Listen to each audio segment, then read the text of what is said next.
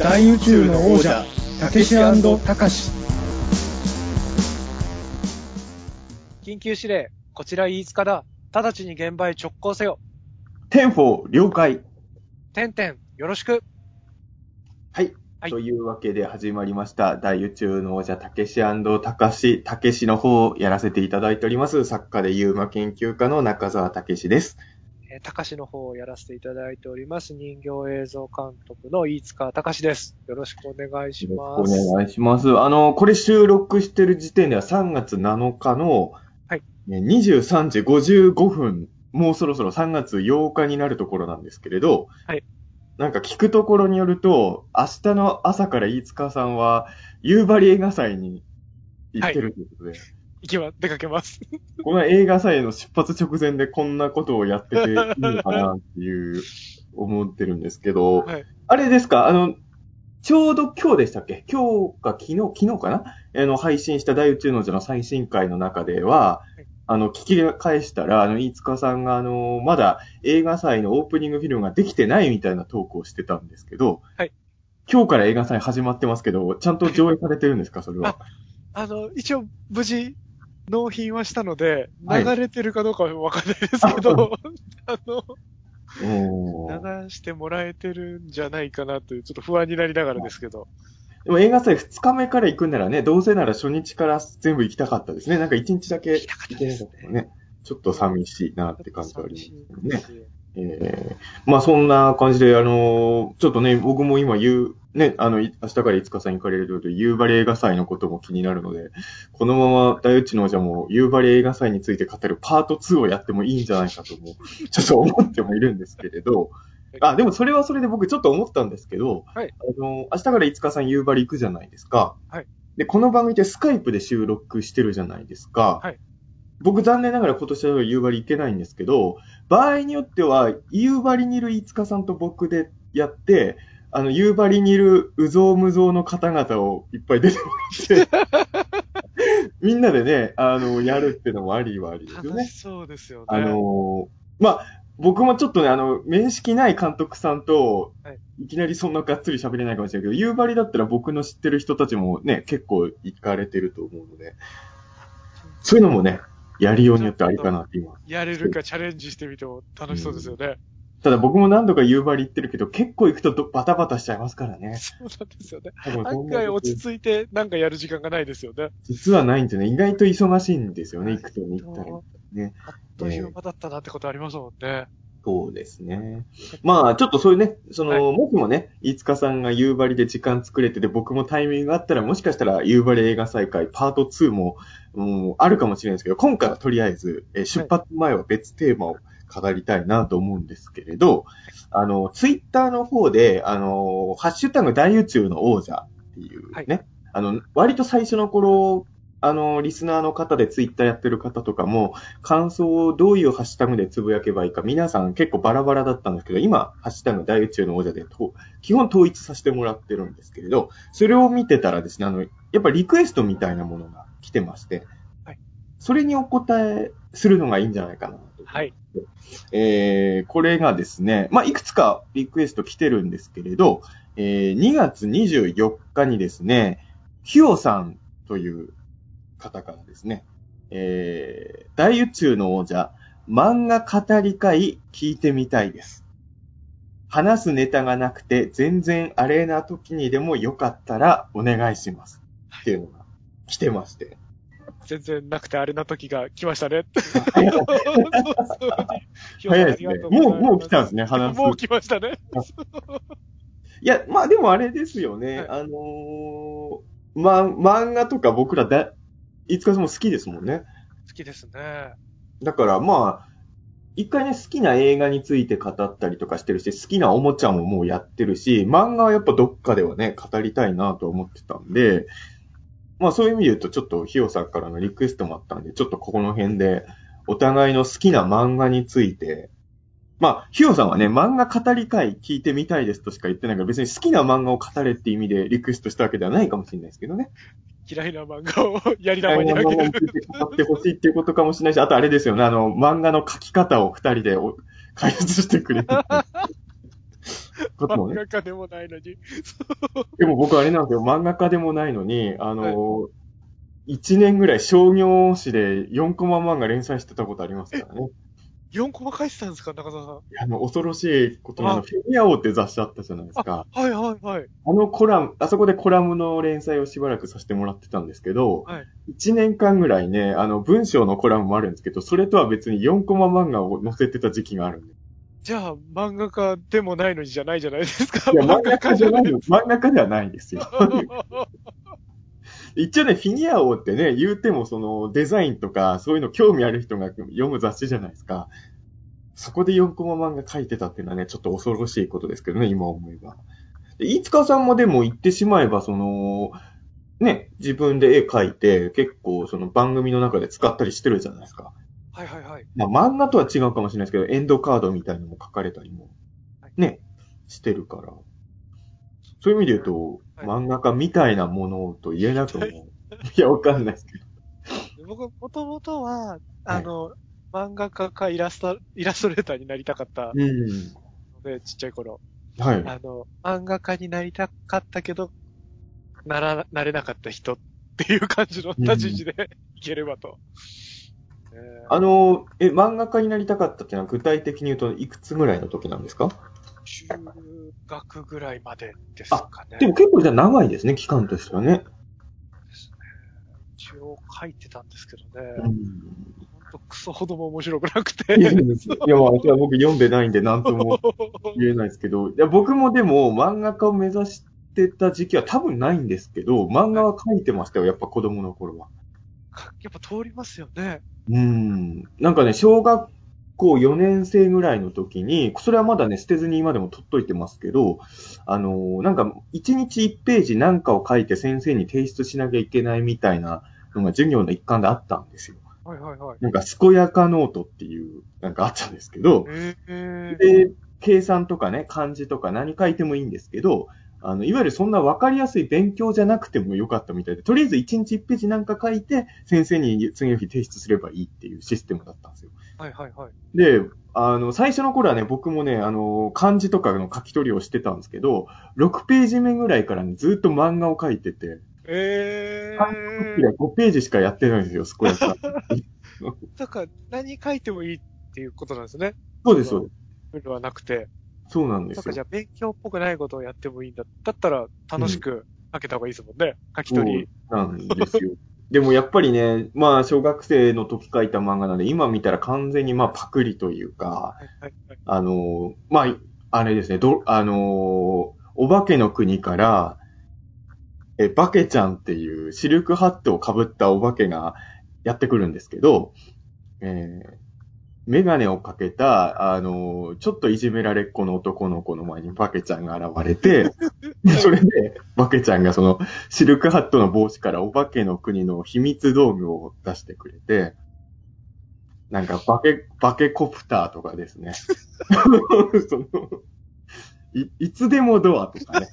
そういう秘密道具をバケちゃんが出してくれるっていう、ちょっと、だけ軸がずらされてる。若干ね、アレンジをしようっていうのはね、子供の頃に若干思ったんでしょうけどね。コプターかわいいな。バケコプターは一応ねあの、火の玉みたいなやつをね、頭に刺して、一応お化けのね、国からやってい人玉みたいなってことですよね。そうです、そうです。へえだからバケちゃんをね、ずっと小4の時書きまくってましたよ。健やかノートで。ええあのー短編が20話ぐらい書き終わったところで、大長編バケちゃんを書いてました。ーいいですね。でもね、去年かな？去年久々にその健やかノートをちょっと実家で発掘して読み返したんですけど、はい。えまあ本当に100%例の、ね、猫型ロボットの話と、はい。ほぼ一緒でしたね。うんだからなんかすごいもうスネ夫くんみたいなキャラとかもやっぱ出てきてて、うんはいはい。あもうもうまんまドラえもんじゃんと思いながら、まあ子供ですからね。ええですよあとあれですね、あの、飯塚さん元ネタわかるかわかんないですけど、あの、ゴジラくんカットビランドっていう漫画も、あの、健やかノートには書いてましたね。はい。いいですね。いや、やっぱり書きますよね、ちっちゃい頃漫画みたいのはね、やっぱり。うん。小学校ぐらいまでは、カービィとロックマン X が共闘するバトル漫画ばっかり書いてましたね。まあでも、それ、そういうのが一番燃えますよね。その、本、いわゆる、本、まあオリジナルの世界では共演してないキャラクターを絡ませようみたいなのがね、一番やっぱりやりたいことだろうから。うん。え、ロックマンってどっちかっていうと、コロコロボンボンで言うと、ボンボンのイメージが強いじゃないですか。はい。カービィはどっちかっていうとコロコロ系でしたっけ？ボンボンでも乗ってましたっけ？カービィコロコロですよね。ですか？あ、じゃあ、飯塚さんは割とどっちもいける子供だったんですね。えっと、明らかにボンボン派だったんですけど、あの、はいゲームボーイのカービィだけ持ってたんですよね。だから、漫画のカービィは読んだことなかったんですけど、もう純粋にゲームとして好きなキャラで書いてたってことですかね？じゃあその二つ。そうですね、そうですね。なるほど。僕もあれなんで、僕はあの、コロコロとボンボンで言うとコロコロ派だったんですよ。まあ、ボンボンも全く読んでないわけじゃないんですけど、まあ言うても、二つ買うのはまあ無理じゃないですか、お小遣い的に。はいだから僕は迷った末にコロコロを取ってた感じですかね。あと意外とね、前、一年中通して買ったのは6年生の時だけなんですけど、小学館から出てたの学年誌もちょこちょこ買ってたので、割と小学館の漫画の影響が強かったのかなと思うんですけど、僕は。あの、やっぱりドラえもんが強くて、はいやっぱドラえドラえもんが乗ってる方に手出しちゃったっていうのが。うん。僕、それで言うと、はい。ドラえもんに触れずにこう、大人になってきてしまっていて、おう。あの、映画も一本も見ず、うん。漫画も全く読まずに、割と大人になってしまったんですよね。いや飯塚さんの世代で、ドラえもんに全く触れずに生きていくのって結構難しいですよね。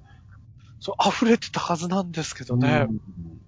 そうだから、なんかこう、後々大人になってから漫画読んだりとか、うん。映画見て、なんていい話なんだとまあ思って、そうもうちょっとなんか感受性が豊かな方に育ってたんじゃないのかなって。いや、まあ、そんなことはないですけど、いや、でも僕も、はドラえもん読んでた子供だったんですけど、あの、あまりにもメジャーすぎて、小学5、6年生ぐらいになると、ドラえもんをめちゃくちゃ褒めるのが恥ずかしい時期が僕はあっはい。ではいなんかドラえもんって、一見すげえなんか、誰にでも考えつくような話のように思わせちゃう力があると思うんですよ。これはまあいい意味でも悪い意味でもあると思うんですけど、うんとりあえず不思議な秘密道具を出して、それでなんか起きるみたいな話じゃないですか。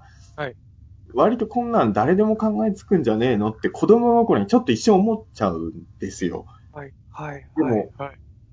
後から読み、あと、まあ、まあ、なんていうんですか、いわゆるリアルタッチの絵じゃないから、小学生の感覚で言うと、絵がそんなに上手いかどうかもわからないし、はいはいいわゆるキャラクターとしてかっこいいキャラは出てこないじゃないですか。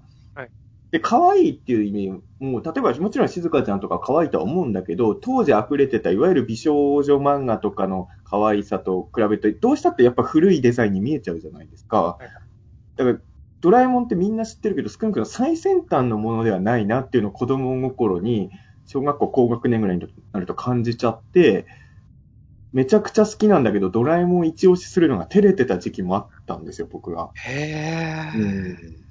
でもね、なんか、割とひこいくつぐらいだろう、高校生とか大学生ぐらいになった時にドラえもん読み返したら、こうめちゃくちゃ細かいとこまで気使って書かれてんじゃんと思って、ちょっとその完成度の、完成度の高さとイマジネーションの豊かさに、割と大人になってからもう一回びっくりしたみたいなドラえもんは印象が強いですね、僕は。うん。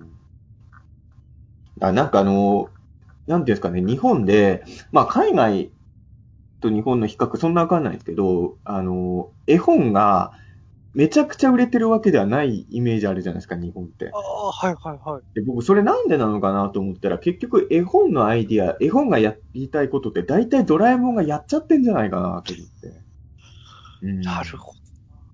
基本的に絵本でこういう世界があったらいいなとか、こういう不思議なことがあったら面白いなみたいなことを、はいほぼテントウムシコミックスの中でドラえもんやってんじゃねえかなっていう。うんそれが多分絵本がそこまで、うん爆発的に売れないっていうか、その絵本を割と早く日本の子供は僕は卒業してんのかなと思うんですけど、それでドラえもんの力が強すぎるからなのかなってちょっと、うん。児童、ドラえもんをまあはじめとした児童向けの漫画と確かに競合してるうん。可能性ありますよね。そっちが潤沢だから。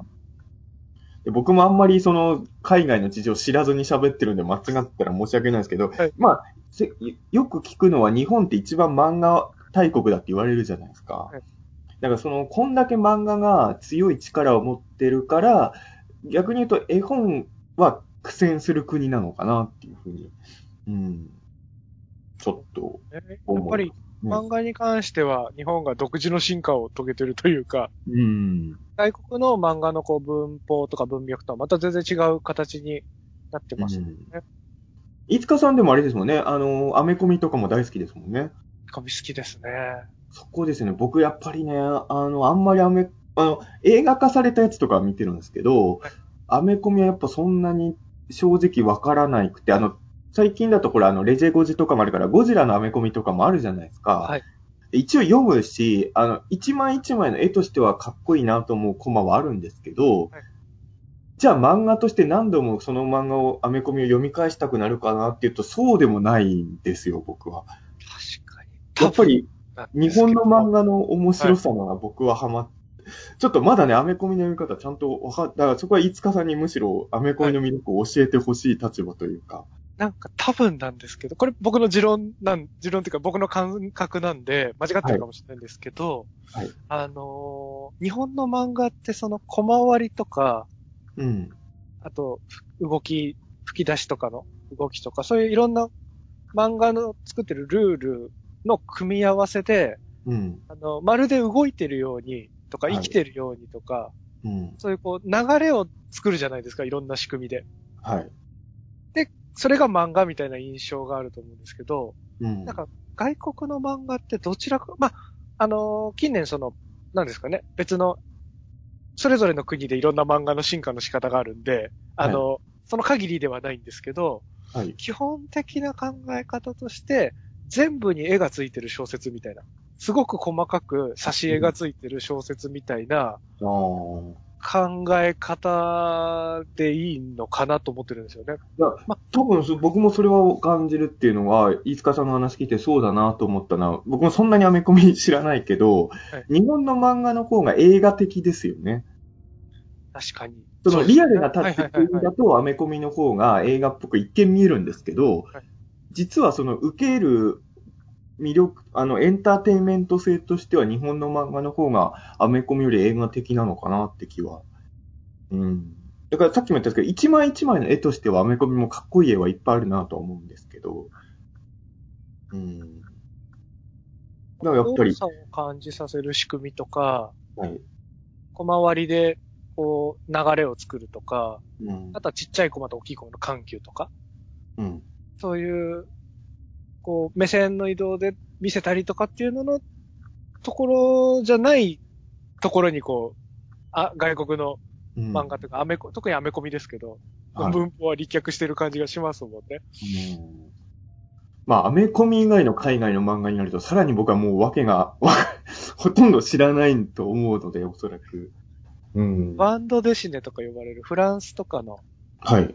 漫画とかは、あのーえすごいより詩的な感じというか、ちょっと中澤さんの言う映画的なのと一緒でピンとくるかわかんないですけど、はいあの、みたいなえ演出がすごいなされてる、あの、うん。うん漫画の種類とかもあったりして、はい一応、五日さんでも話聞いてると、もう、一応世界中の漫画を、まあ、その、濃くはないかもしれないけど、もう大体、とりあえずは目通してるみたいな感じなんですかね。話伺ってると。あのーすごい広く浅くですけどね。だから間違ってることいっぱい言ってると思うんで、いやいやあんまり信用しないで。まあ、あんまりね、間違ってることを流すのは良くないかもしれないけど、でもまあ、広く浅くだろうが、もう、海外の漫画なんて本当僕全然なので、いや、だから本当ギリギリアメコミを多少は読んでるのもあるぐらいですよ。あと、もしかすると、これ前ハリウッド映画の話した時もその話になりましたけど、あのー日本人って海外のものイコールアメリカのものかどうか区別つかない時あるじゃないですか。確かにありまだからすね。もしかしたら知らない間に、あの、アメリカじゃない国のコミックも読んでる可能性はあるけど、まあ、それでもまあ、ほとんど読んで、X メンとかも好きだけど、アメコミで好きかっていうと多分そんなに、やっぱりわからないので、うん。はいはいはい。昔ね、あの、僕が中学生の時にちょうど X メンが日本に来て、来始めた頃だと思うんですけど、い日本の漫画家さんがリレー形式で、あのー毎号、毎、前巻2、3話ずつ収録されてるんですけど、毎回違う漫画家さんが書いてるやつで X メンは読んでましたね。えーなんか、僕の読んでた X メンの漫画は日本人の書いてた漫画でした。はいはいはいはい、はいうんありましたね。ありまししたね。た。あれ僕めっちゃ集めてたんですよ。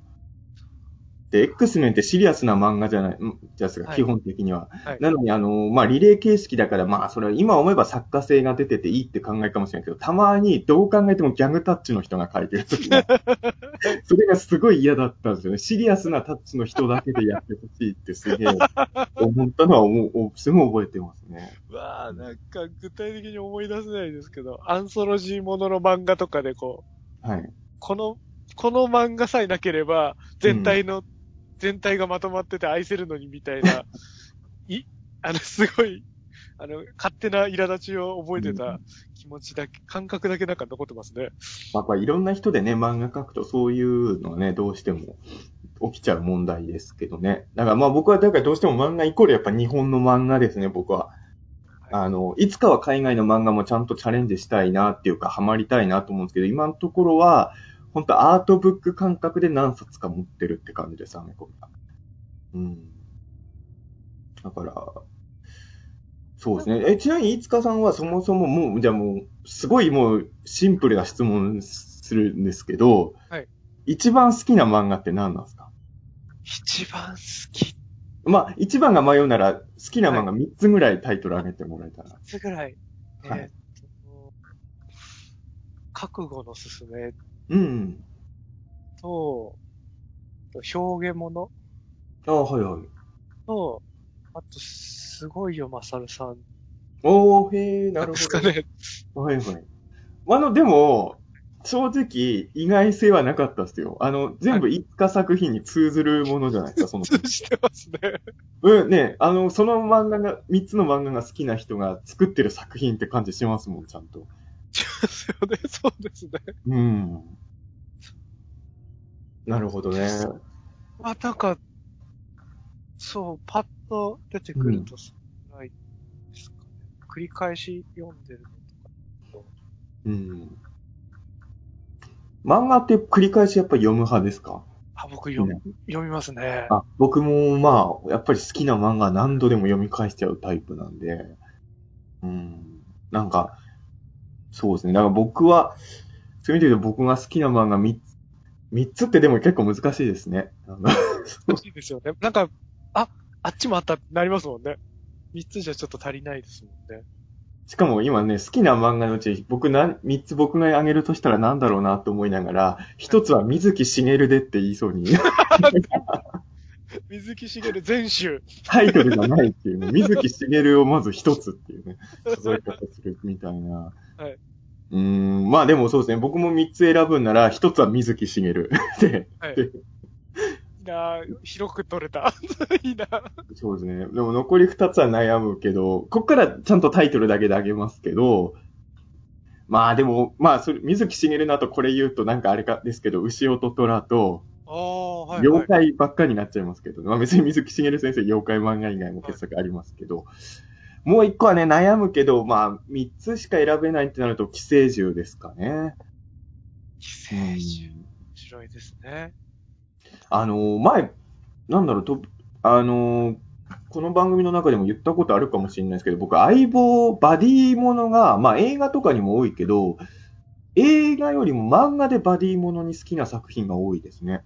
うん。うん。だから、牛音虎もバディものじゃないですか。で、寄生獣もやっぱり、あの関係性が、新一と右の関係性がすごい好きで、で、トップ3は今入れなかったけど、今日から俺はとかも僕すごい好きなので、なんかね、バディものがね、漫画だと好きな作品多いかなっていう感じは、うん、しますね。から、なん何度もやっぱ読み返すので、あの、自分もこういう相棒がいてくれたらいいなとか思いながら、多分、読んでたんだろうなと思うんですけど、うん。これ、でも、いつかさんはギャグ漫画として言うと、マサルさんなんですね。そうですね。なんか、あのーなんですかね。まあ、表現物は比較的新しい漫画なんですけど、覚悟のすすめと、うん。すごいよまさるさんは、本当小学校の時に読んで、うん。深く心に残ってる。まあ、結局やっぱり、まあ、それは映画とかもそうかもしれないけど、小学生の頃読んだもののインパクトにはなかなか勝てないというか、僕も今挙げた3つは、まあ、寄生獣は一応中学生だけど、やっぱりあとは小学生。あ、牛尾と虎も中学生だ。僕じゃ中学生ですね。僕の漫画は、基本。小学生の時ハマってた漫画はトップクラスまでは今のとこ来ないのかなじゃあ僕にとっては。ま、漫画は中学生の時が一番影響を受ける作品にいっぱい出会ってたのかもしれないです、僕は。うん。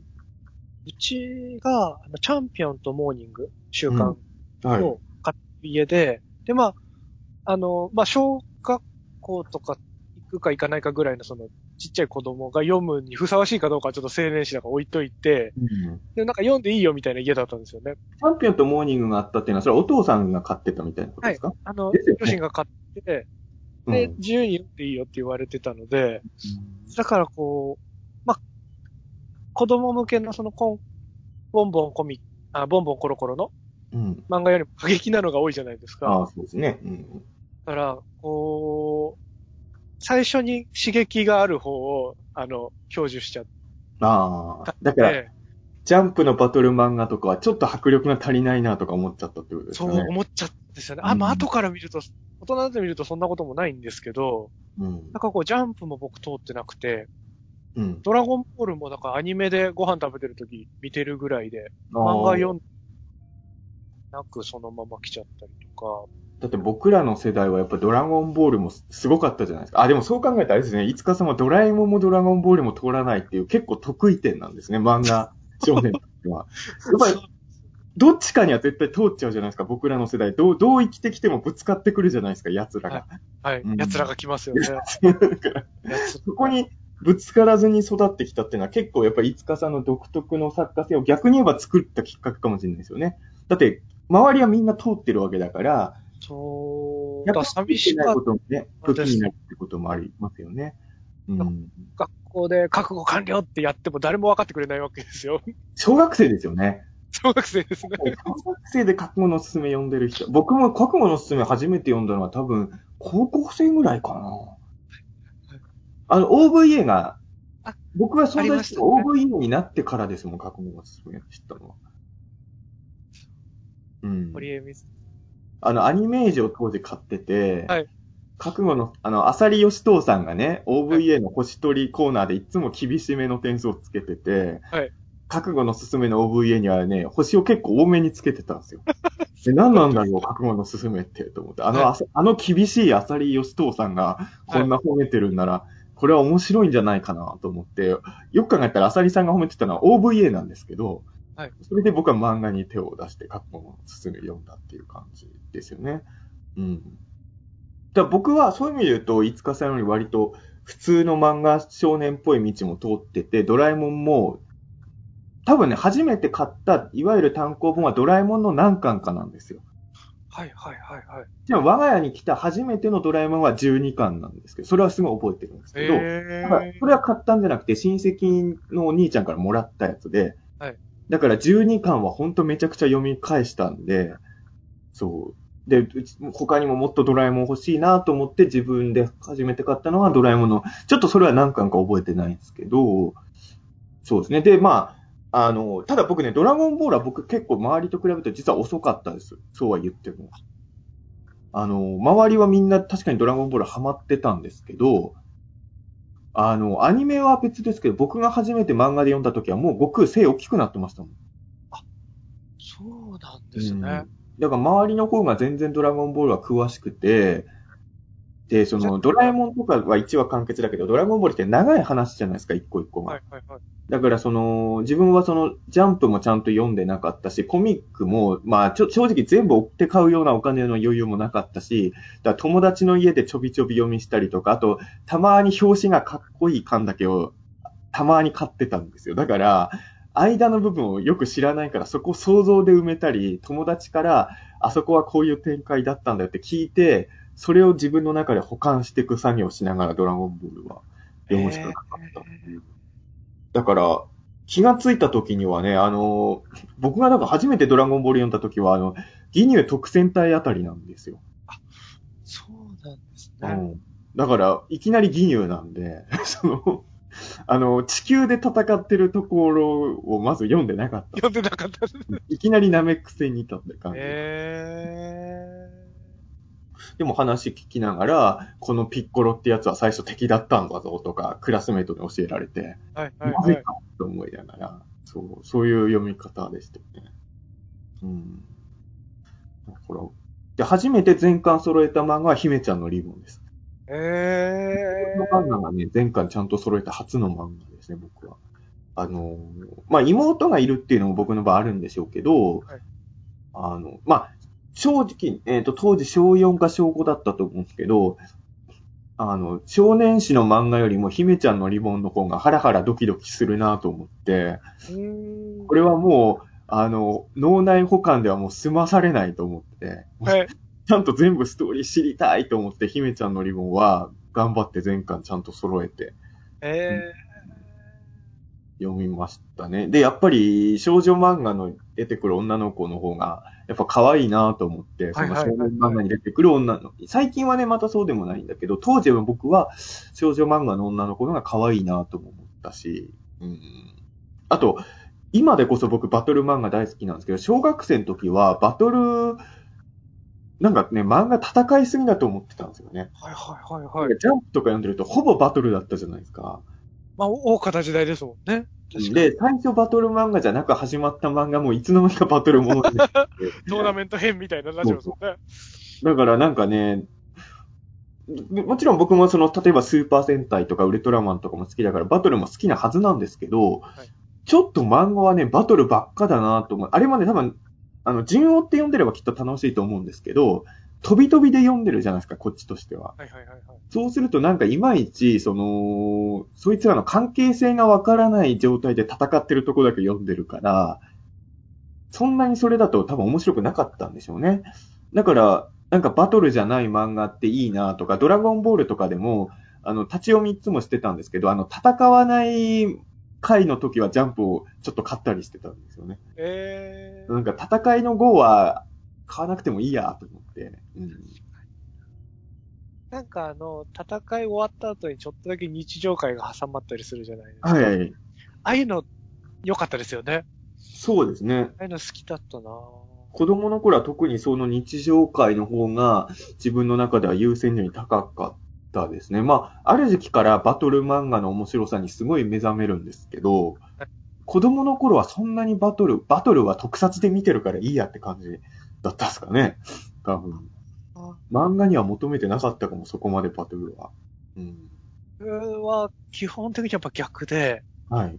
とにかく高校卒業ぐらいまで、小学校ぐらいから、物心ついた時からずっとこう血に飢えてる 子供だったので、とにかく戦いと血とか過激さをずっと求めてた記憶がありますね。やっぱ覚悟の進めの近影響じゃないですかね。覚悟の進めでやっぱりこう、あの、心を射抜かれて、うん。その後多分鉄鍋のジャンとか、はいはい。好きだったんですよね。なるほど。で、こう、荒々しいうん。あ感じのやつが多分好きで、あ、えっ、と、待ってくださいね。えっ、と、飯塚さんはその好きな漫画3つは聞いたんですけど、初めて好きになった漫画、トップ3とかじゃなくて、初めて好きになった漫画っていうのはなんとなく覚えたりは、覚えてたりするんですか？初めて好きになった漫画は、そうそうですね。あの、マサルさんか、ああ、そうなんですか。えっと、覚悟のすすめかみたいなあ、。でも、早いんですね、覚悟の進めは、本当に。そうですね。僕はだから本当にそういう意味で言うと、例えば水木しげる先生の漫画とかもがっつり入るのはちょっと先の話なので、最初の漫画好きになるきっかけの入り口が結構ドラえもんとかだったんですよ。はいはいはい。だから多分そんなに最初はバトル描写を漫画に求めてなかったのかもしれないですね。はいはいはいはい。うんまあ、ドラえもんより前に読んでた漫画、それこそテレビマガジンとかに載ってるコミカライズの漫画とかは間違いなく読んでるんですけど、うん。でも、まあ、それって漫画として楽しんでるわけでは正直ないじゃないですか。確かに。だから漫画として最初に楽しんだのは本当ドラえもんとかその辺のなんかだと思うんですね。ギャグ漫画とかはい日はい。常ものとかだから、あんまり、そう、バトル漫画は、バトル漫画っていうのは僕の中では結構途中から入ってるっていうのがやっぱ大きいんですよね、そういう意味で言うと。うん、だからドラえもんから入った人間からすると、当時のジャンプは戦いすぎてたんですよね、やっぱ。うん。なんかこう、僕の。方の話だと、あの、多分前もちょっとお話ししたと思うんですけど、僕頭が弱すぎて、お話が理解できなかったんですよね、だいぶ。はい。あの、ちっ頃。うん。だから多分、覚悟の進めとかも小3とか、はい。小4とかだった気がするんですけど、うん。それより前が、多分漫画も読んでたはずなんですけど、はい。理解できてなかったんですよね。うん。なんかこう、子供向けのやつ読んでもそんなに理解が追いついてなくて、はい。あのーち、もっともっとちっちゃい、小学、幼稚園とか入る前に親から読ませてもらってた、待ってる鳥の島っていう絵本があったんですけど、はい。それがとにかく好きで、うん。あのーそれはお話が理解できたんですよね、こう。うんなんかそれをこうひたすら愛読し続けながら、他の漫画は理解ができないみたいな時期が続いてて、うん。で、だんだんわかるようになってきたときに、こう、わかる、僕がお話として認識できる行き地があるのが、あの、バトルものだったんですよね。ああ。だから、やっぱ戦ってる方が単純だったりするじゃないですか、話が。まあ、ここい、まあ、主人公サイドのやつが敵役に勝てば終わりっていうのはわかります、ね。終わりとか、そう、ルール付けとか動機が、この人をやる、友達を殺されちゃったからこの人は頑張るんだとか、うん誰かがさらわれちゃったから頑張るんだとか、そういう、こう、仕組みがなるべくわかりやすいのを突き詰めていくとバトルだったんですよね、僕の場合。シンプルだったってことなんですかね。そうですね。だから、話が、この人たちが何を考えて動いてるのかがわかるっていう喜びうん。と、こう相まってバトルものに結構傾倒してたみたいな。もう、根が戦闘民族なんですね。戦いが一番言葉に、コミュニケーションになるみたいな。うん、だから、多分中澤さん、もうちょっと僕が賢かったら、こいやいや、う、ちゃんとお話の漫画も楽しかったあはずなんで。んまでもね、別にお話の漫画って言っても僕言ってるのドラえもんですよ。そのこれは深いじゃないですか。いや、ギャグもあるし。簡単な、まあ、その、深読みしようと思ったらもしかしたらできるかもしれないけど、まあ、シンプルな話ですよ。僕は逆に言うと、あの、本当に秘密道具あったらこんなことしたいな、みたいな、本当そういう気持ちで読んでた立場なので、だからもうと、完全にのび太くん目線だったんですよ。だから、あの、のび太が家出する話とか読むと、自分も家出したくなったりとかしてます。わーうんやっぱり、あのーまあ、漫画っていうかこれはアニメですけど、はいまあ、漫画は読んだのはだいぶ後なんですけど、やっぱ、キテレツ大百科だとちょっと感情移入するキャラクターが少なくなっちゃうんですよね。はいはいはいはい。ぱキテレツはちょっと自分に置き換えられないから、うん。のび太だったら自分の目線に持っていけるかなっていう感じでしたかね。だから、ただね、僕は本当にそういう意味で言うと、その、まあ割とジャンプ世代なんで、周りがみんなジャンプ買ってたんですけど、僕はだから周りより多分小遣いが安低か、少なかったんじゃないかな。あの、ジャンプって毎週200円じゃないですか、当時。はいで、つうことは、1ヶ月で、まあ、に4回出るから800円かかるわけですよ、漫画だけで。それはちょっと当時の僕のお小遣いの状況では、漫画に、しかも単行本が欲しいやつだって出てくるわけじゃないですか。はいジャンプを毎週買うってのはやっぱ無理だったんですよね。で、コロコロだったら月1冊だから、なんとかなるっていうはい考え方だったんですよね。だからやっぱ、そう、そういう意味で言うと、周りの人は、やっぱりドラゴンボールとかだってもちろんシンプルな漫画なんですけど、やっぱり間が何話か抜けてたら、やっぱりちょっと理解するのに僕は時間が、はいかいいくらバトル漫画とは言っても、やっぱり4話分抜けてると、ついていけなかったりするから、はで、いはいさすがに毎週友達にジャンプ読ませてもらうのも結構難しいわけですよね。あの、うーん、まあ、自分の住んでる家の周りに同級生とかがいっぱいいればよかったんですけど、そんなにいなかったんですよ。僕田舎すぎ、田舎の中でも田舎の方だったんで。本屋さんもなかなか遠くにあったって言ってましたもんね。だから、田舎の中の都心部。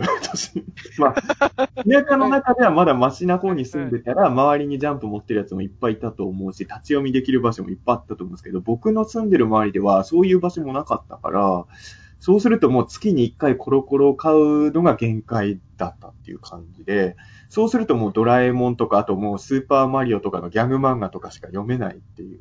はいはいだからウルトラマンのカットビランドも読みましたけど、そういうのしかやっぱ子供の頃は読めなくて、だから中学生になって自転車を、自転車で隣町まで行けるようになったんですよ、中学生になると。はいはいはい。そこから僕はどんどん魅力的な漫画にようやく出会えるようになるんですよ。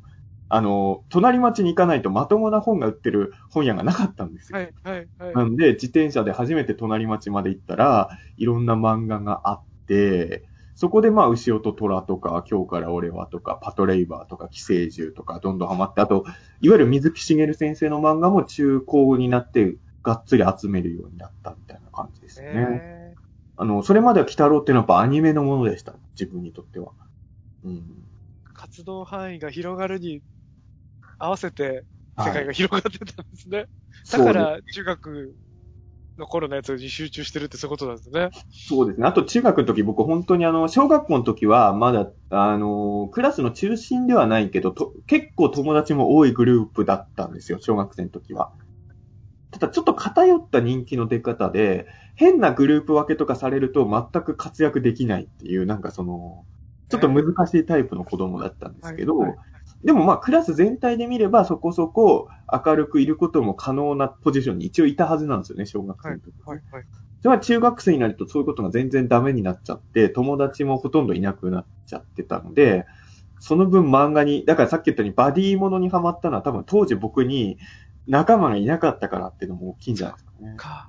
だからバディものみたいな漫画どんどんハマっていって、はいあとは水木しげる先生からちょっと小難しい漫画にやっぱ行きますよね。その、いわゆる柘義春とかあっちにもやっぱりああ、そっちもそうですね。うんだから、杉義春は僕多分高校生の時だと思うんですけど、やっぱ初めて読んだ時はすごい衝撃を受けましたね。うんあの、まあやっぱりねじき、ねじ式とかももちろんすごいんだけど、えっ、と、何でしたっけ、題名を、吉坊、吉坊じゃないな。なんとかの犯罪とかあるじゃないですか。吉坊じゃない。ああ、ああ、なんでしたっけね。なんか女の人の絵を、なんか実体化させてむしゃむしゃ食うみたいなやつありましたよね、確かああ、なんとなく。でも、吉坊の犯罪であ、じゃなかったでしに。たっけ？合ってた吉坊なんて多分あってたかな。多分、吉坊だったと思いますけど。とか、あと夜が、夜が掴むとかね、あのはい、辺はい、はが、い、はい。やっぱ柘義春さんはちょっと高校生の時出会ってすごい大ショックを受けて、うん。だからちょっとその、いわゆる漫画の世界でちょっとなん、なんていうんですかね、その、今まで僕らが知ってる漫画とはちょっと違う世界観もどんどん知るように高校生ぐらいになるとなっていったみたいな、うん、感じは。でもね、逆に言うと僕、だからジャンプはやっぱ弱いんだと思います、あんまり。うん。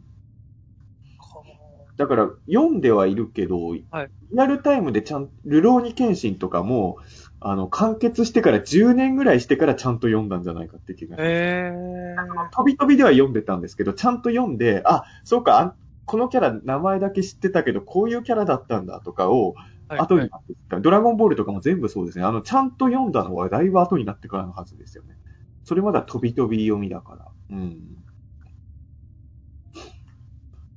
ただ一応名作って言われてるやつは、まあ、ジャンプの名作はドラゴンボールも、スラムダンクも、悠々白書とかも、まあ一応後からだけど全部読むようには、あ、90年代のジャンプの名作漫画ですね。はい、はい。僕が小学生の時に周りが夢中になってたジャンプ漫画は、大人になってからリベンジしてますね。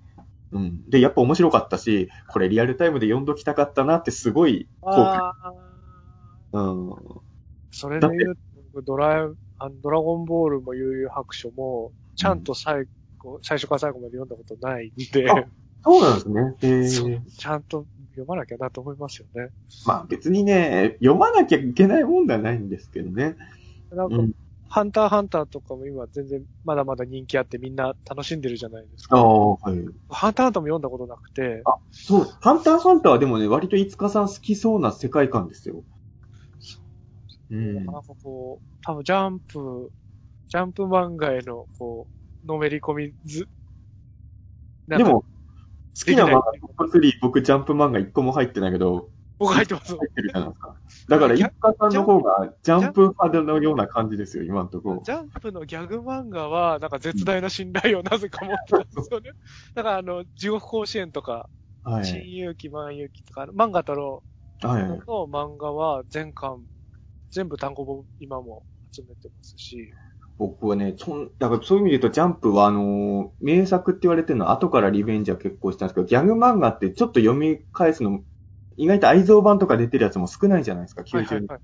だからギャグ漫画は後から読み返すのが多いからあれなんですけど、当時好きだったので言うとあの、ボンボンボン坂。あ、はいはいはいはい。でしたっけあれ。ボンボン坂の漫画ありましたよね。ボン坂高校演劇部みたいな。あれは演劇部の漫画であってましたね。あれは結構好きだったかな。うん。でも本当にそうなんですよね。基本後追いだから、その、いわゆる看板漫画みたいなやつしか後から結構読み返すの難しいじゃないですか。そういう意味で言うと、ジャンプの漫画は本当ドメジャーなやつ以外はあんまり、あとあの、アフタヌーンでしたっけ？はいはいはいはい。オカルトっぽいやつ。あれは、え？アフアウターゾーン？違う。アウターゾーンか。アフタヌーンってそれ、あの、雑誌名です。か知らないステージが連載してた雑誌だ、アフタヌーンって。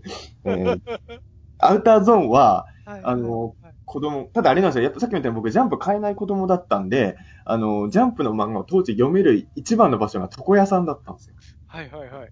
で、だからあの、本当はあの予約制、予約していくから、あの、割とその自分の紙切ってもらう直前に行けばいいんだけど、ジャンプをいっぱい読みたいから、ちょっと早めにいつも行ってます。で、いいです床屋にあるジャンプをバーって読んで、ある程度読んだところで紙を切ってもらうっていうのは、はいその時にアウターゾーンとかやっぱすげえ、小人の話とかすげえ好きでしたね。アウターゾーン怖かったな。怖かったっすよ。小人に、小人と目が合うと襲われちゃうんですよね。怖くてちょっと読めなかったですよね、僕。あ、そうですか。MMR とかもじゃあ怖かった感じですか？子供。MMR も怖かったですね。宇宙人は本当にいると思ってたんで、怖かったですね。飯塚さんが好きなチャンピオンもそうなんですけど、まあ、ジャンプと比べるとマガジンとチャンピオンの方がちょっと大人向けな感じがしたじゃないですか。はい。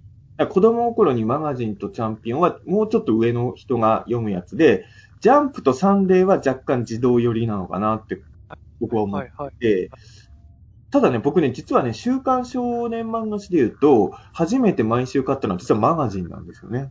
そうなんマガジンはしばらく毎週買ってて、その後僕はサンデー派に移行するんですけど、えマガジンはもう完全にあの、金田一少年です。ー。あれ目当てで毎週買ってました。うん。だからあの、近代一少年は僕が存在した時にはもう6巻ぐらいまで多分出てたんですけど、あの、コナンは1話の、1話から知ってました。あ、すごいなあの、近代一少年が当たってるからサンデーもミステリー漫画始めたんだな、みたいなクールな感じで見てたら、ものすごいコナンの人気が上がってきて、はい、はい。びっくりしたっていうのは、覚え、まあ、近代一少年ももちろんにすごい人気はあるんだけど、やっぱコナンのが人気上回ったじゃないですか。確かに。あれは結構ね、びっくりしました。あの、ガメラがゴジラより人気出るようなもんですからね。ちょっとびっくりしましたね、あれは。そこまで人気出るとは思わなかった、コナンは。うん近代一少年の事件簿の絶対王者感すごかったですもんね。あのー本当に近代一の後にミステリー漫画が結構増えたんですよね、いろんなところで。だからその、コナンと近代一少年しか今残ってない、多分残ってないと思うんですけど、当時は結構ジャンプでもあの、操り左近でしたっけ？わミステリー漫あ。画。ええー、読んでなかったな。なんか近代一とコナンだけじゃなかったんですよ。あの、それこそボンボンとかでもミステリー漫画あったはずですし、え小学科の学年誌でもやたら小学生が殺人事件解決する漫画とかが当時載ってたので、ー。はいとにかくミステリー漫画が一気に増えて、で、その頃僕やっぱまだバトル漫画にハマってない、あんまハマってない時期だったんで、はいで、ミステリーは好きだったから、ミステリー漫画は結構がっつり、だからいろいろ、ボンボンだと思うんですけどね、ペンギンが探偵の漫画結構好きでしたよ。えー。思うんだけどなあの、名探偵のペンギンがいろんな事件を解決するんですけど、えー。冷凍庫でカチカチに凍らせてたチキンが、あの、殺害に使われるんですよ。で、人殺した後、あの、チキンは食べちゃってるから、もう、その、証拠が完全に滅されてるみたいなね。そえー。あれ？なんか猫かなんかが、う。うん。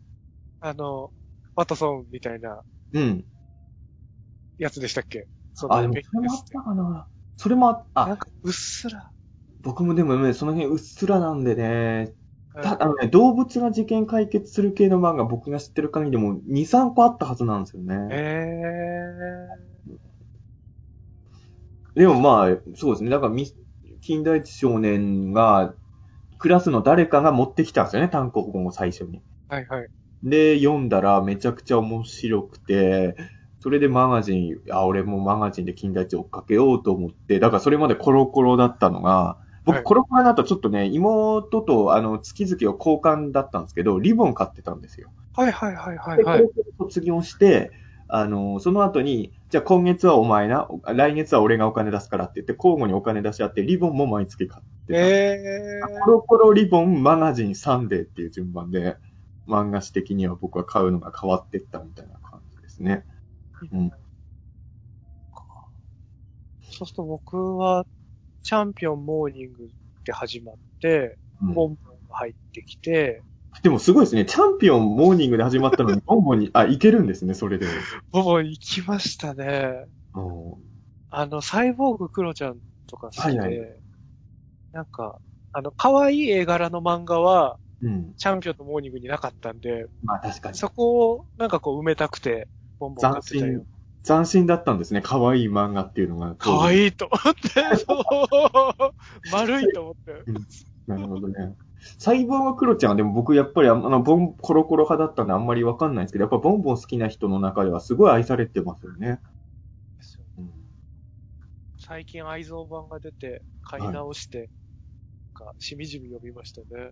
僕でもボンボンはね、あの、コロコロ派だったんだけど、ウルトラマンの漫画に関して言うとボンボンのが面白かったんですよ。あいやそこだけがね、ちょっとボンボン読みたいなってずっと引っかかってたんですよね。京都刺激伝もボンボン。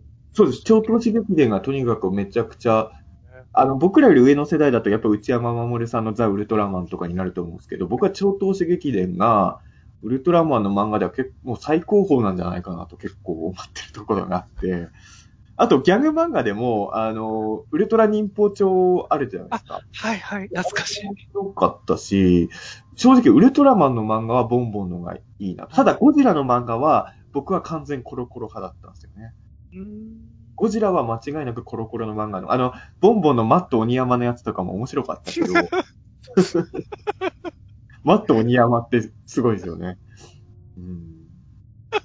ギャギャギャギャギャーとか言ったら、あの人間の言葉でね、翻訳されてる、があれ良かったんですけどね。うん。で、いつかさんじゃあボンボンの後は何に行ったんですか？で、そのまま多分、漫画雑誌僕買わないで、そうなんだ。はいはい。あの、親が買い続けてるチャンピオンモーニングだけをずっと享受させてもらいながら、単行本だけ買う人みたいなのになってたでも、話ね。聞いてると、親が漫画買ってるっていうのはいい環境ですね。うちの親はこういうのなかったんで、唯一、あれですね、うちの母だけが、はいあの、手塚治虫が好きで、はいはい。ただ手塚治虫好きって言っても、鉄腕アトムとか好きじゃないんですよ。はいはいはい。もうちょっとなんか苦い結末の、はいはい。あと、ブラックジャックとか好きだから、ブラックジャックとか火の鳥は、あのー物心ついた時にはもううちの母ちゃんが全部持ってたんですよね。うーん。だから、あのー手塚治虫ってなんか暗い話ばっか書く人だな。正直あの、アトムとかマグマラインナップから。だからね、ブラックジャックとか火の鳥は僕相当早めに読んでるんですよ。だから、自分で買ったドラえもんと、あの、火の鳥、ブラックジャックを交互に読んでるような感じでしたよね、ちっちゃい頃は。うんそこれもな、またなんか素敵な感じですね。なんかうん、賢くなりそいや、賢くはなんなかっう。たから僕は子。供になりそう。どうなんですかね。ただやっぱ子供心にブラックジャックとかやっぱすげえなと思いましたよね、確かに。うん、気持ち悪いんですよね、絵絵柄もね。確かにね。うん。やっぱ火の鳥とかは僕大人になってから読んでも理不尽だなと思いますもんね。うーん。あの火の鳥僕大嫌いでしたもん。あ、そうですかなん。てやつだと思ってました。こんなまつげが長くて可愛いのに。そう。火の鳥やっぱちょっと意地悪ですよね、やっぱそう、りね。なんかいけずなことするなーって思っちゃいましたね。あ、もう火の鳥。えっ、とね、でもね、僕もね、火の鳥もね、別にマニアじゃないんで細かいところ覚えてないですけど、だから何々、太陽編とか何々編って分かれてるじゃないですか。はい多分生命編だったと思うんですけど、クローン人間がいっぱい出てくるやつで、はいなんかクローン人間狩りみたいのするんですよね。はいはい。それとかはすごい子供の頃何度も読んでて、あのーいわゆる漫画の中の主観となる登場人物は、割と早めに死んじゃってるんですよ。はいはい。お前はクローンだって言って、で、その、読んでる人にだけ、あの、この人は本物なのにって伝わるんだけど、漫画の着中の人は誰も、あの、あれが本物のそいつだってわかんないみたいに処理されてて、そっからもうクローンの人の話になるんだけど、でもクローンの人は自分が本物だとみんな本当に思ってるんですよね。はいはいはい。で、そっからクローンの話になっていくんですけど、それがなんかもうね、学校行く前とかにずーっと読んでてね、毎回読むたんびに嫌な気持ちに、嫌な気持ちになるけど、でもなんか読みたくなっちゃうパワーは確かにあって、それはやっぱ手塚治虫さんはやっぱすごい、だなって子供心にね、あのちっちゃい頃ってあんまバッドエンドの物語を知らないじゃないですか。はいはいはい。基本的に世界は完全懲悪の物語しかないと思ってたから、あ、それこそ笑うセールスマンとか初めて読んだ時も衝撃でしたもん。うーん。あの、藤、今はね、藤子不二雄が二人の人って知ってるじゃないですか。はいはい。知ってますからね。当時はね、僕、藤子不二雄 A と F の違いがよく分かってなくて、はいドラえもんの作者の人が書いてるとしか思えなかったんですよね。だから、ドラえもんの作者がこんなブラックな、何の救いもない話書いてんだと思って、ちょっとそれはびっくり。えあの、笑うセールスマンね、よくね、最近のパターン、最近っていうかもう全然最近じゃないけど、あの、よく言うのが約束をい、あの、守らなかったからドーンされるみたいなことみんな思ってるじゃないですか。初期の笑うセールスマンって約束とか何もお構いなしにただただ人を不幸にしてますからね。そうなんですね。別にね、相手が約束破ったからドーンしてるわけじゃないんですよ、初期の頃。えー。完全に人を陥れようとしてるんですよ、モグロが。え初期ー。の笑うセールスマンももう本当に嫌なやつですよ。やつなんだ。だから本当に子供の時びっくりしました。だってあのー最初に読んだ、だから当時小小4ぐらいだと思うんですけど、笑うセールスマンの僕が初めて読んだ回っていうのは、はいあの、会社で友達が全然いなくて、いつも一人で孤独を噛み締めてる青年に女の人をモグロが紹介してくれるんですよ。はいはいはい。で、あの、会ったら、あの、勇気を持って、あの、告白とかした方がいいですよってモグロに言われて、その人が行くと、その公園に女の子が待ってるんですけど、近づいてみたら成功にできた人形だったんですよ。はい。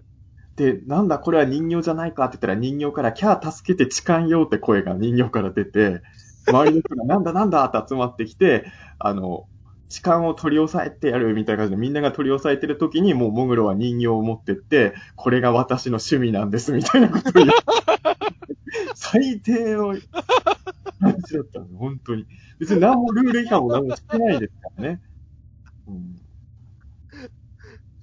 すごいなひどい話だったんですよ。だから、モグロは本当もう悪魔のようなやつだなと思って。なんか、後にね、あの、モグロ福次郎だったかな。あの、モグロの弟を主役にした漫画が出るんですけど、福次郎はいいやつなんですよ。あの、基本人助けしかしない人なんですけど、あのーいいやつなら、お前はその、いろんな人を助けるのはいいんだけど、まず、お前の兄貴が不幸に陥れてる人を助けてこいって言ってその、み、もう、もう、いろんな人助けないけど、まずお前は兄貴を何とかするのが、お前のやるべきことだと。減らそう。これ以上増やさないために。そうそうそう。ってのは思って、だから、あの、正直、マタロウが来る読んだ時はほっとしました。そううん。マタロウはね、あの、復讐っていうちゃんとした動機があるんで、モグロ福蔵とは全然違うから、うん。だから僕はもうあれですよね、藤子不二雄 A 先生が存命の間に、あの、マタロウがモグロ福蔵の息の根を止める漫画を描いてほしいです。それを完結編にし、モグロ対マタロウをやってほしいですよねいい。ですね、クロスオーバーで。知ってます？アニメであるんですよ。あの、マタロウじゃないんですけど、間違いなくマタロウとかを元ネタにしてるんだろうなっていう、モグロ福蔵と、今に見てろっていうね、その、戦う回アニメにはあるんですよ。えモグロはー。けどね、今に見てろくん負けちゃうけど、うん。でもあの、マタロウだったらね、マタロウだったらモグロにも負けないと思うんでね、ぜひ夢の対決してほしいなって思うんですけどね。うん、そういう、いやでもあれですね、なんか、あの、やる前から分かってたけど、漫画の話って尽きないですね。ないですよね。うんそもそもあの、大雑把に漫画について語ろうっていうテーマだから、どのやり方でも話は広がりますもんね、これね。いくらでも喋れますもんね。まあでもあれかもしれないですね。そのうちあの、なんか漫画一本一本取り上げて、あの、大宇のでやってもいいかもしれないですね。今日は覚悟のすすめ会ですとかね。はい今日はドラえもんについてやりましょうとかも全然いいかもしれないですね。えーキヨさんが聞きたかったのは果たしてこういう話だったんだろうか。ね。なんか最後に、今はい一押しのとか、なんあかあ。言って終わりません？なんか、今一押しってのは、今続い、続いてるやつってことですか？完結しててもいいですけど、完結してここてもいい。、ここ最近で、うん。これは一押しだぞっていうのを、あなんかーねいいですね。うん。え、いつかさんはじゃあ今一押しの漫画って何ですか？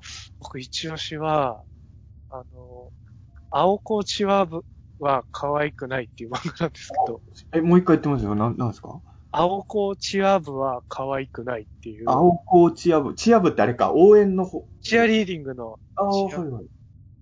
漫画なんですけど、これ最近完結したのかな？多分。最近完結の単行本が多分出て三全3巻なんですけど、はい。あの、すごい、あの、絵柄がめちゃくちゃ可愛いっていう。しかもチアの振り付けが勉強できるっていう。うん。なんかこう、なんですかね。あの、体育会系漫画でもなく、文化系でもなく、なんかちょ、ちょうど不思議な、チア部ってちょっと不思議なとこにあるじゃないですか。はい。競技自体をするわけではないけど、うん。応援するから体を動かすし、みたいな。はなんか、こう、なんですかね。あ、チア部ってこういうことでやってるんだ、みたいなのとか、い。うん。あとはまあなんか、こう、ギャグ漫画としてもすごい面白くて、うーん。とにかく絵柄とかの洗練のされ方がすごくて、はい。最近すごいよく読んでるんですけど。あちょっと、ちょっと検索していいですか？あ、もちろん、えもちえーそうですね。え、絵柄を見たらね、知ってる可能性があるんで、青子を、青いに高校の子、青子で、青子ちってやったら出てきたはい。青子ち、ああ、知らない漫画だ。へえ。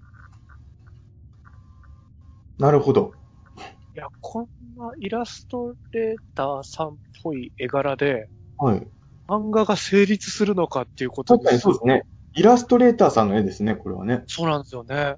でも、小回りとか、はあの、と演出漫画としての演出とかも、すごくなんか、上、お上手っていうのも変ですけど、いやなんか惚れ惚れしちゃうなと思って、い。はい。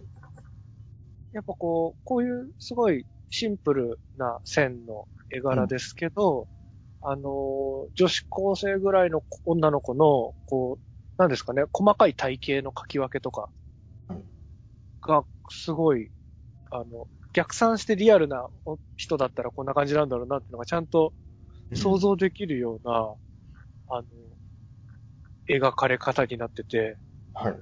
なんかひたすら惚れ惚れしてます。最近読んで。これ、もともとはどこで連載してた漫画ですか？コミックビームですかああね。なるほど。はい。そう。いつかさんのおすすめということで。なっております。今今一押しの手ですね。今一押しですね。ああ、でもそういう意味で言うとね、でも僕ね、あのーそうなんですよね。一時期はすごい漫画ハマってたんですけど、最近その漫画に全然ついていけてない部分もあって、最近完結、いわゆる最近の漫画でおすすめ何かなって今思ってたら、まあ、そうですね。まだ連載してる漫画で言うと、隣の関くん。は、あのーすごい去年ハマりました。結構前からやってると思うんですけど、へえ。だから2010年ぐらいからやってると思うし、存在はもちろん知ってたんですけど、去年急にハマって、面白いなと思う。まあの、まあ、知らないね、人のために、まあ、結構メジャーな漫画ですけど、説明すると、あの、学校で、まあ、あの、席が隣のね、男子生徒の関くんが毎回よくわからないことをしてて、それを隣の女子が気になっちゃって翻弄されるみたいなのを延々繰り返してる漫画なんですけど、あの、読み始めたら止まらなくなっちゃって、うん。去年存在してたんですけど、あのー、3日ぐらいで全部読みましたね。あすごい。え面白いと思って。うん、まあ、はあ、まあ、ってたんで、まあ最近の漫画だと、隣の関くんと、あとあのープリズンスクール？韓国学園ー、はいはいはいはい。は、あの、最近の漫画だと、まあ最近完結しましたけど、相当、おもあの、面白かったですね。あの、正直最初は絶対ハマらないと思ったんですよ。はいはいはい。どっちかっていうと、女の人に男がひどい目に遭わされる漫画じゃないですか、プリンススクールって。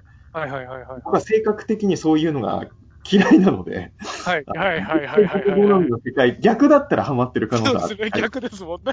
うん今逆に言っていいのかちょっと躊躇しちゃったんですけど。ええあの、だから絶対僕はノーノーマークっていうか見たくないものというはいジャンルだったんですけど、ちょっとふとしたことがあって読んでみたら、あのーまああ、なんていうかな、展開とか、ここでこんなセリフ言わせるんだっていうのがとにかく衝撃的で、あの、こんなに自分と違う発想で物事を考えてる人がいるんだなっていう衝撃ですかね。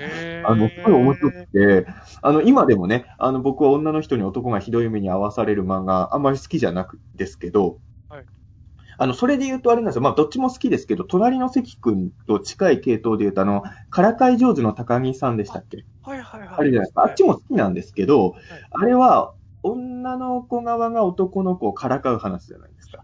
翻弄する話です。男が翻弄される話じゃないですか。隣の関君は男が女の子を翻弄してる話じゃないですか。はいはいはい。で、隣の関君に僕がハマるっていうのは割と僕の性格考えて分かりやすいっていうね、のはあるんですけど、そういう意味で言うとプリズンスクールは、あの、どっちかとそういうノリが苦手な僕がハマってるっていうのはやっぱすごいパワーのある作品だったのかなと、はい、思いましたね。はい。なんで完結しちゃって寂しいなと思ってる漫画です。はい。まあ、これがあの、あれですかね、竹志と高志の今、熱い。ただね、言っといてなんですけど、僕やっぱり好きな漫画も、昔の漫画が多い。いやあの、プリズンスクールも隣の関君も大好きなんですけど、あの、あえてみんなに読んでほしい漫画はって言われたら、もうちょっと古い漫画を僕は言っちゃうかもしれない。そうですね。うんまあ、そう、今連載中の漫画だと僕は確かに隣の関君とか、あと、あ、それこそハンターハンターとか大好きですよ。うん。ジャンプ僕も、あの、鬼滅の刃とかゴールデンカムイ大好き。あそう意外とその辺も、あれなんですすごいけど、面白いなと思いつつ。まあでもおすすめせずとも、うん。まあね、全然、られるやつですもんね、その辺で。ハンターハンターおすすめですってから言われたって、はーってなりました。で そうなってくると、こう、あれですよね。あのもうちょっと古いかもしれないですけど、おすすめしたいのがありますよね。ただあれですよね、あの、この番組を、まあ、若い人がどんくらい聞いてるかどうかわかんないけど、意外と今の若い人って寄生獣とか読んでない人多いので、はいはいはいあはい。の辺は読んでほしい気がしますけどね。うん。そうですね。読んで、全然損はないですよね。僕らの世代はね、大体みんな、今更勧められてもって感じだけど、そういうのはね、やっぱり、昔の漫画ってやっぱりなかなか若い人読める機会ないかもしれないから、そういうのはどんどん積極的に言っていきたいなと思います。あと、僕、水木しげる先生好きじゃないですか。あの、水木しげる先生っていうとどうしても鬼太郎とかのイメージが強いので、あの、水木先生が書いた近藤勇の電気漫画とかね、ああいうの読んでほしいなって。あの、妖怪の出てこない水木先生の漫画もめちゃくちゃ実は面白いんだよっていうのがね、あの、鬼太郎の水木しげるしか知らない人には読んでほしいなとか。うん。そういう意味で言うとおすすめしたい漫画めちゃくちゃあるんですけあどね。りました。うん。婚姻玉砕生とか、夏になると生きてそう玉砕せよ名作ですよね。あの、あれですよ、水木先生がちょうど亡くなった時だ、あの、ちょっと話題になってますが、あの、水木先生が亡くなったってニュースが流れた時に、あの、探偵ナイトスクープで、水木しげるファンの少年に取材行ってたんですよね、ちょうどその日に。ええはい。それで、ちょっとね、結構話題になったんですけど、その子がね、確か小学2年生ぐらいの男の子なんですけどはい、水木先生が本当好きで、総員逆玉砕せよっていう漫画があってとか、小児が言うんですよ。うん、はい。ちょっと感動しましたねあ。小児で総員玉砕せよの良さがわかるんだと思って、うん。ちょっとそういうのね。うん。あ、でもまあ漫画界はちょっとまたやりましょね、やりましょうね。ちょっと、一回じゃ、う。あ多分ね、あの、二延々延々続いてほしいね。あの、いつかとも、今日の朝夕張に行かなきゃいけないんでね。準備もまだゼロですからね。あ何もまだなんで、これから準備するんですね。じゃあ、ちょっとね、はいとりあえず一旦この辺で、はい。締めようとことで、やっぱ漫画最高っていうことでね。はい。えーはいありがとうございました。ありがとうございました。